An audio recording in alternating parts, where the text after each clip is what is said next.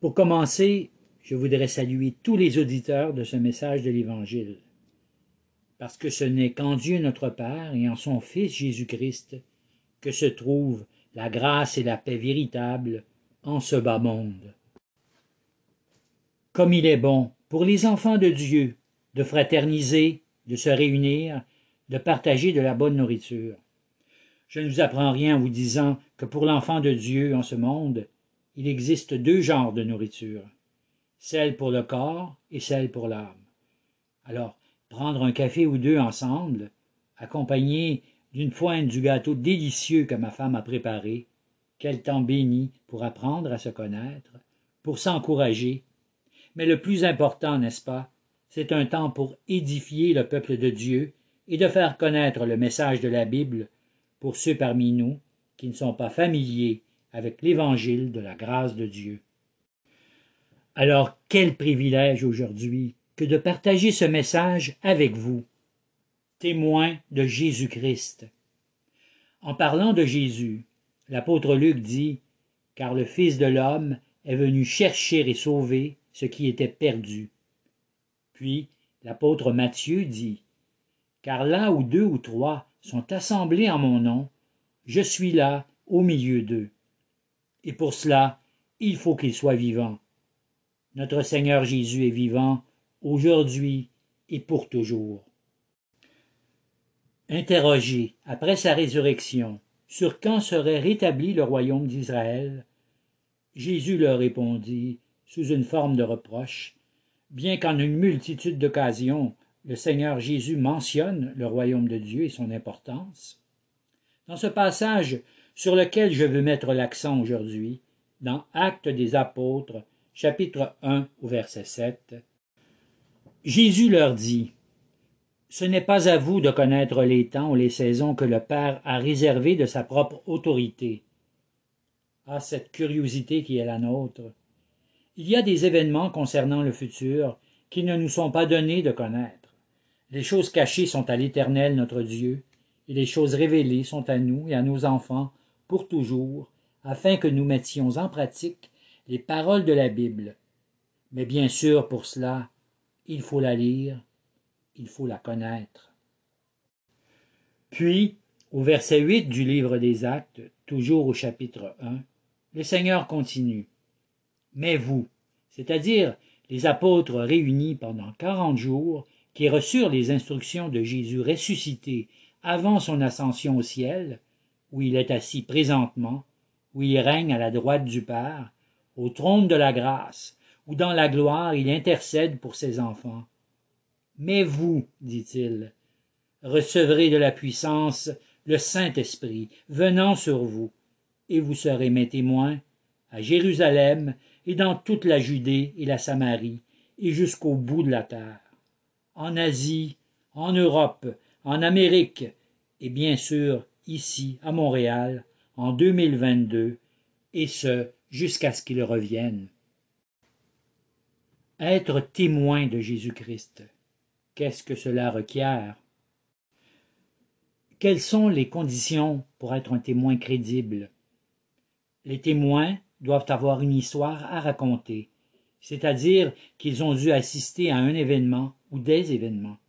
Si vous avez été témoin d'un accident, d'un vol à main armée, d'un assassinat ou d'une attaque quelconque contre un ou plusieurs individus, vous pourriez être appelé à la cour pour témoigner de ce que vous avez vu, de ce que vous avez entendu.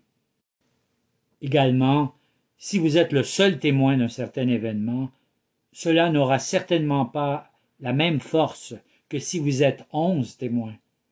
Témoigner aussi cela implique communiquer, être capable de raconter, de décrire ce que vous avez vu, ce que vous avez entendu. Peut-être avez-vous été affecté, touché, transformé par les événements. Nous sommes tous témoins sur cette terre. Nous sommes témoins de choses sans importance, de choses anodines. Nous sommes témoins des choses de tous les jours, du quotidien, de la routine. Mais quelquefois, nous pouvons être témoins d'événements spectaculaires, d'événements historiques. Au cours des dernières années, nous avons été les témoins d'événements particuliers. Pour les plus vieux parmi nous, la Deuxième Guerre mondiale, l'Holocauste de millions de Juifs, Hiroshima, Nagasaki, la guerre du Vietnam, l'assassinat du président Kennedy, les guerres tribales en Afrique, les tours jumelles détruites par des terroristes. Quels événements marquants, n'est-ce pas? Nous avons été témoins de ces événements de diverses façons et par différents médiums. Nous étions sur place, peut-être nous les avons vus dans des reportages télévisés. Nous pouvons raconter ce que nous avons vu, entendu.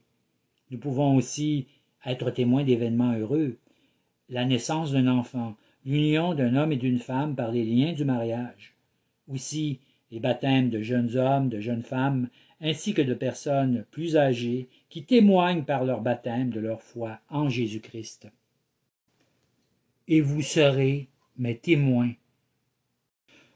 Le désir ardent de notre Seigneur, c'est que ceux qui ont reçu son témoignage et qui ont cru ne restent pas là assis, en s'illusionnant eux-mêmes dans une fausse sécurité, dans une assurance trompeuse, mais plutôt que reconnaissant l'importance de ce message de l'Évangile et ayant été transformés intérieurement par ce message, qu'ils soient amenés à l'action par la puissance de l'Esprit. En ayant constaté l'état réel du monde dans lequel nous vivons et le danger qui guette tous ceux qui négligent un si grand salut ou qui l'ignorent, comprenant que si nous ne témoignons pas l'Évangile, des hommes, des femmes, des enfants seront perdus éternellement.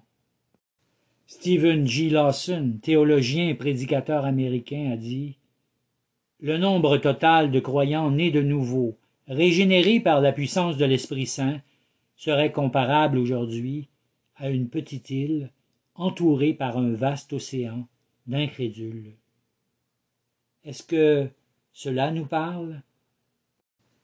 Jésus-Christ a dit Entrez par la porte étroite, car large est la porte, et spacieux le chemin qui mène à la perdition, et nombreux sont ceux qui entrent par elle.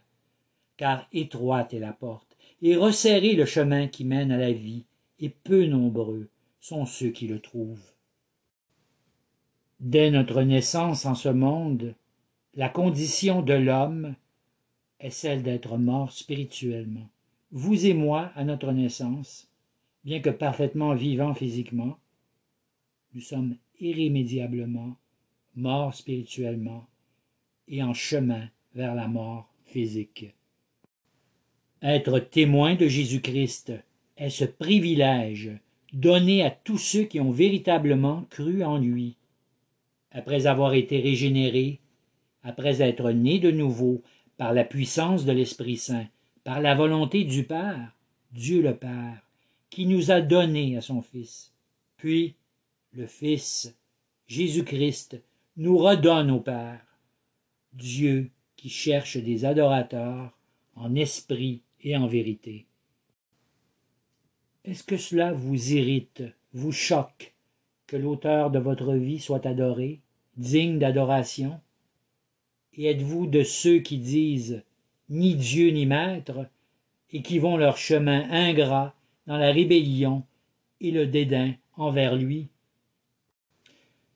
Et malgré toute cette cohorte qui a de la haine envers Dieu, Dieu, malgré tout, a tant aimé le monde qu'il a envoyé son Fils unique dans le monde. De même, le Fils envoie ses témoins dans le monde. Alors les témoins de Jésus-Christ sont ceux qui ont été envoyés par Christ notre roi, le Fils de Dieu, qui est vivant, ceux qui ont cru, ceux qui ont reçu par la foi le témoignage, les paroles des apôtres de Jésus-Christ, ces apôtres tels que Luc, Marc, Matthieu, Jean, ainsi que Paul, ceux qui ont entendu sa voix et qui l'ont vu de leurs yeux, ceux qui l'ont contemplé dans sa venue, dans son incarnation sur la terre, ceux qui l'ont touché de leurs mains, ceux qui ont entendu de leurs oreilles la parole de la vie, et qui nous ont annoncé ce qu'ils ont vu et entendu. Ils nous ont annoncé l'Évangile, cette puissance de Dieu pour le salut de quiconque croit. pour que nous ayons communion avec Dieu, avec Dieu le Père et avec Dieu le Fils, pour que nous ayons, pour que nous possédions cette joie absolue que nul, personne ne pourra nous enlever.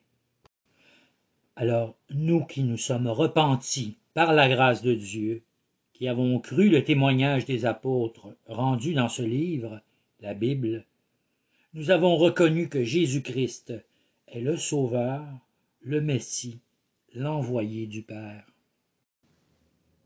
Être témoin de Jésus-Christ, après avoir reçu la foi, le Saint-Esprit, don de sa grâce, cela nous conduit à manifester une vie nouvelle, cela nous amène à avoir une vision nouvelle du monde dans lequel nous vivons. Cela nous place à être dorénavant séparés de ce monde, à être dans ce monde, mais à ne plus être de ce monde, à ne plus marcher selon le train de ce monde, à ne plus suivre, comme un poisson mort, le courant de ce monde, mais à être comme un poisson vivant qui, à contre-courant, témoigne de Jésus-Christ, le seul peut sauver les hommes. Mais cela n'est pas le produit d'une décision ou un choix qui nous appartient. Un choix ou une décision produite par notre chair, notre volonté propre, mais par l'action de Dieu qui, nous ayant choisis, nous a donné à son Fils. Par grâce nous sommes sauvés. Cela ne vient pas de nous. Comme quelqu'un qui déciderait par lui-même d'imiter Jésus-Christ en vivant une vie d'ascète ou de religieux ou de pharisien, alors éventuellement frustré, lui propre juste, malheureux, qui, essayant par ses propres efforts de plaire à Dieu, finalement découragé, retourne éventuellement à son état véritable. Non pas de cette façon, mais par la puissance de l'Esprit Saint, ayant des goûts nouveaux, ayant une vie nouvelle, reçue par la foi, par la grâce de Dieu. Maintenant, aimant Dieu, aimant ce que Dieu aime, aimant faire sa volonté, ayant pour nourriture, comme l'a dit Jésus, de faire sa volonté, de lui obéir, parce que c'est dans une relation avec lui que nous trouvons le bonheur, parce que maintenant nous l'aimons, mais parce qu'il nous a aimés le premier. Nul ne peut servir deux maîtres. Vous ne pouvez pas, comme beaucoup le font, essayer d'être témoin fidèle de Jésus-Christ en ayant un pied dans l'Église et l'autre dans le monde. N'aimez pas le monde, ni les choses qui sont dans le monde. Si quelqu'un aime le monde, il a un pied dans le monde, trouve tout son plaisir dans le monde, ne recherche que les choses vaines de ce monde. Alors, l'amour du Père n'est manifestement pas en lui, car le monde s'en va et sa convoitise. Mais celui qui obéit à la volonté de Dieu, lui, demeure éternellement.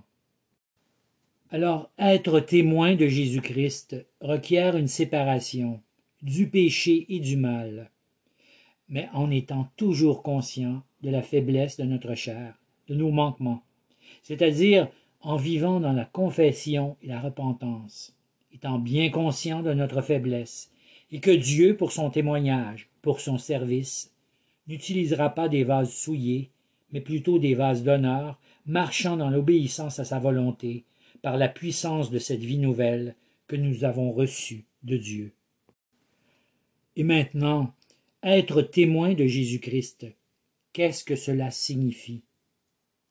Cela signifie être prêt à être incompris, à être méprisé, à être rejeté, être ridiculisé.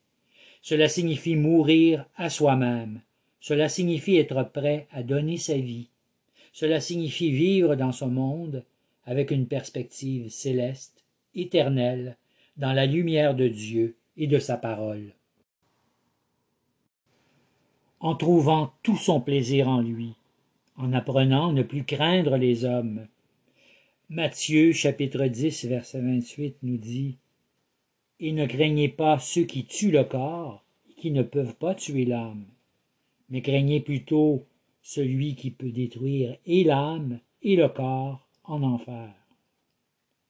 Être témoin de Jésus-Christ, cela signifie connaître la valeur de l'âme humaine, Cela signifie démontrer de la compassion pour ceux qui périssent.